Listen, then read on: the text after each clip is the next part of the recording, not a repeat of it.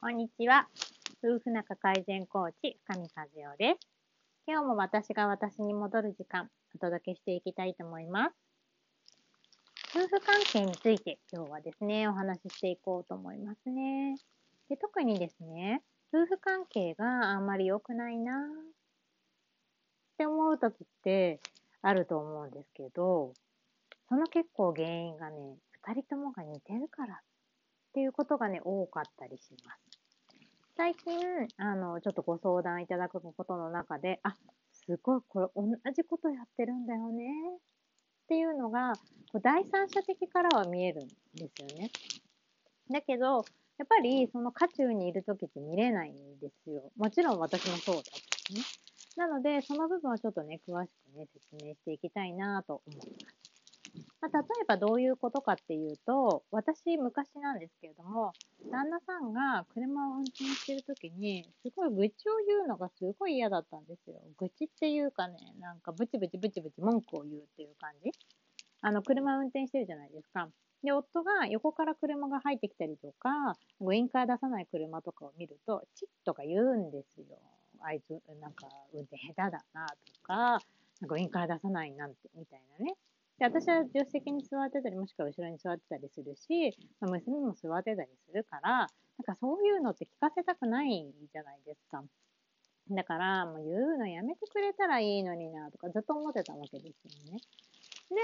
で、あの、そういうことを思った時に、周りから見たら、えっ、ー、と、まあ、なんとも思わないかもしれないけど、これって、やめればいいのに、やめればいいのに、やめればいいのにって私の心の中にずっと夫の愚痴があるわけですよ。わかりますか？で、夫はずっと文句を言っている。そのね、割り込んできた車とか。で、私は私の心で、えっ、ー、と、夫にずっと文句を言っている。わかります？だから、えっ、ー、と、結構自分の目の前に夫が愚痴を言ってて嫌だなとか、文句言ってて嫌だなって思いつつ、その文句を私はずっと言っている。似てますよね。あとは、よくご主人に自分が否定されるっていうようなことも伺うことがあるんですね。なんかあっちこっち綺麗に掃除してるのに文句言われるとか、今日のご飯美味しくないって言われるとか、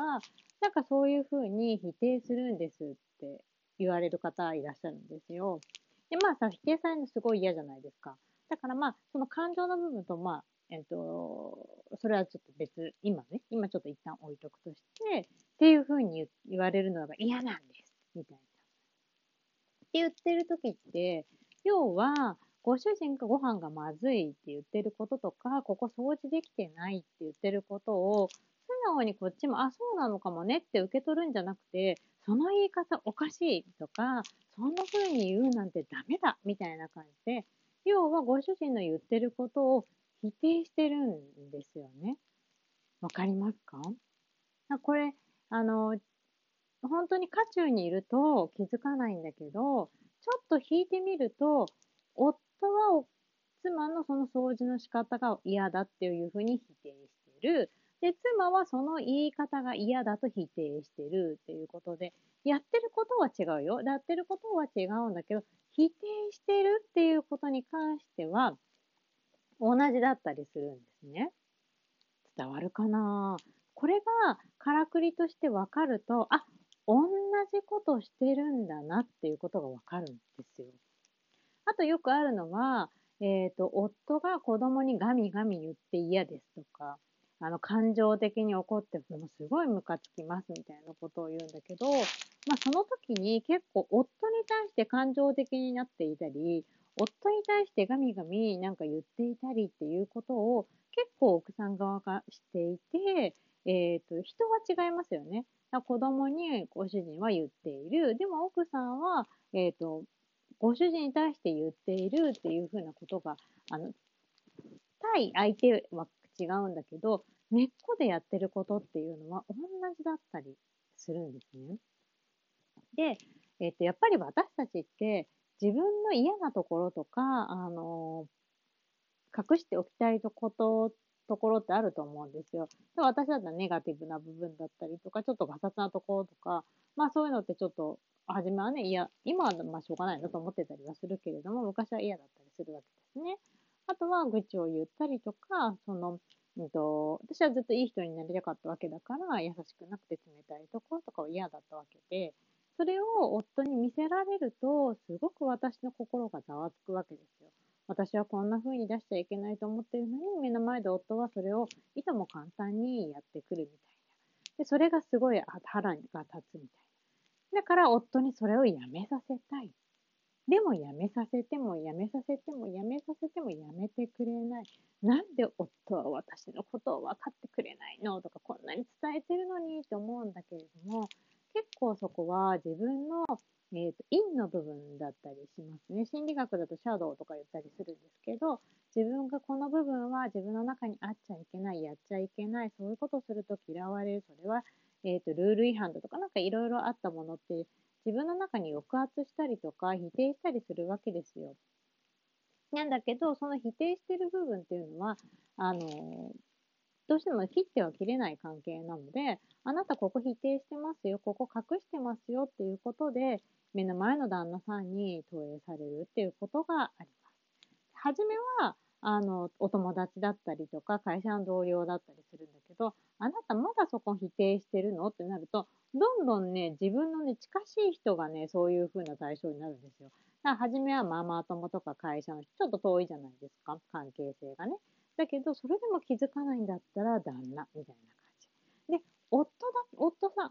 夫で泊まればいいんだけど、あの、ご主人とかでも止まらないとどうなるかっていうと、私たちの、ね、母親にとって一番大事なのって子供だったりするから、同じように今度は子供で気づかせようとすることがあります。だから、どっちかっていうと子供でやる方がしんどいじゃないですか。やっぱり自分のね、なんかあの、お腹を痛めた子みたいになっちゃうとまたあれだけど。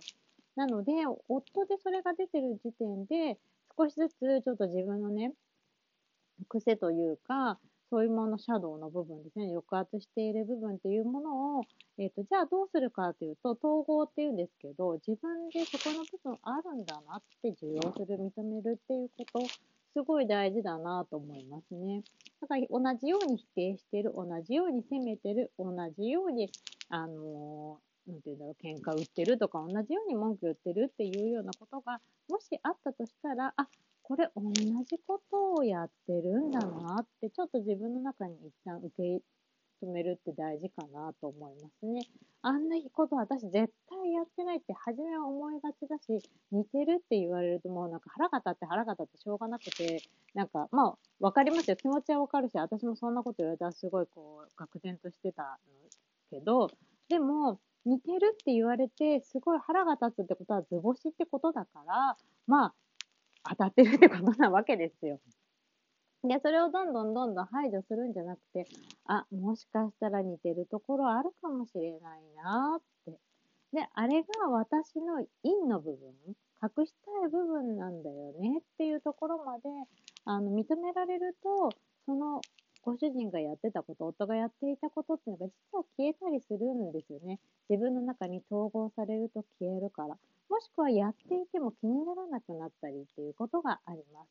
なので、やっぱりね、私と夫っていうのはすごくすごく似てるものなんですね。で、よく相手が鏡だよっていうことってそういうことで、えっ、ー、と、鏡の目、鏡、相手が鏡だった場合、こっちが笑わない限り向こうは笑わないわけですよね。だから、こちらが否定しをやめる、やめない限り相手も否定をやめないし、こちらが文句を言わないようにならない限り相手も文句を言うって言わないようにはならないっていうことなんですよ。相手を変えたい、相手を変えたい、相手を変えたいっていう気持ちはすごくよくわかるし、私もそれをずーっとずーっとずーっとやってきたんですけど、その間ずーっと見てるの相手のことで、相手にずっとエネルギーを与えて、あなたこういう人、あなたこういう人、ほらやっぱり変わらない、また今日も変わってないっていう、変わらないエネルギーをずっと与え続けちゃうんですよね。なので、そういう風になる前にしっかりと、えっ、ー、と、あの、自分がその、あの、夫のね、その部分に反応するんであれば、それはなんで、なんでなんだろうねっていう風に、ちょっと自分に問いかけてみるっていうのはとてもとても大事なことかなと思います。